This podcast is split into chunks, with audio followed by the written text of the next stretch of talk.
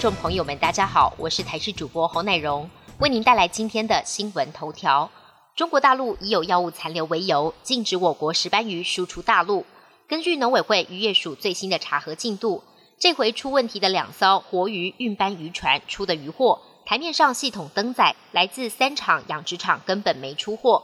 运斑船业者随后供出，来源其实是没有在系统上的其他十一家养殖场。渔业署正在进行追查，这个状况也跟业界盛传恐怕是借单出问题不谋而合。目前陆续传出有无敌星星失效的个案，但中央疫情指挥中心认为仍然是少数，现行仍然规定感染后隔三个月才能打疫苗。成大最新一项研究发现，针对自然感染、中症住院之后一个月的儿童，检测血液中的中和抗体，发现只有约五分之一的儿童中和抗体足以对抗下一次的病毒感染，比率比一般人想象要低。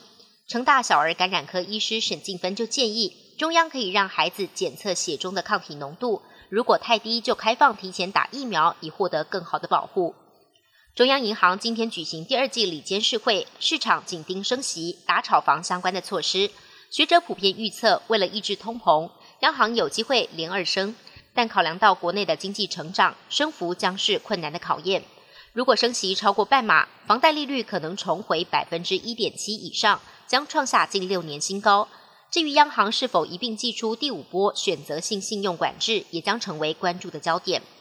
美国联准会今天宣布升息三码，一口气将联邦资金利率目标区间调高到百分之一点五到百分之一点七五，调升幅度是一九九四年以来最大，为的是强力压制目前处在四十年高点的通货膨胀。联准会主席鲍尔还预告，下个月可能会再升三码，充分展现跟通膨对抗到底的决心。但要压制物价、对抗通膨，可能会导致经济陷入衰退。拜登政府面临的经济危机十分严峻。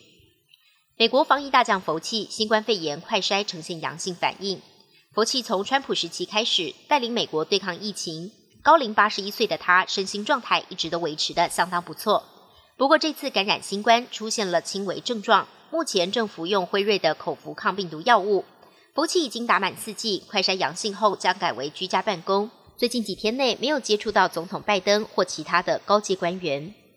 美国西部陷入严重干旱，野火频传，许多农地被迫休耕，而这一波热浪也逐渐向东移，直抵东部的北卡、南卡两州，超过一亿人口受到热浪的威胁。美国气象局也发布了超高温警告，预估高温可达到摄氏三十八度，加上湿度高，体感温度直逼摄氏四十三度。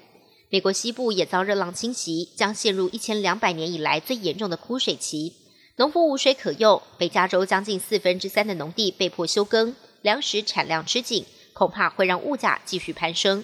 本节新闻由台视新闻制作，感谢您的收听。更多内容请锁定台视各界新闻与台视新闻 YouTube 频道。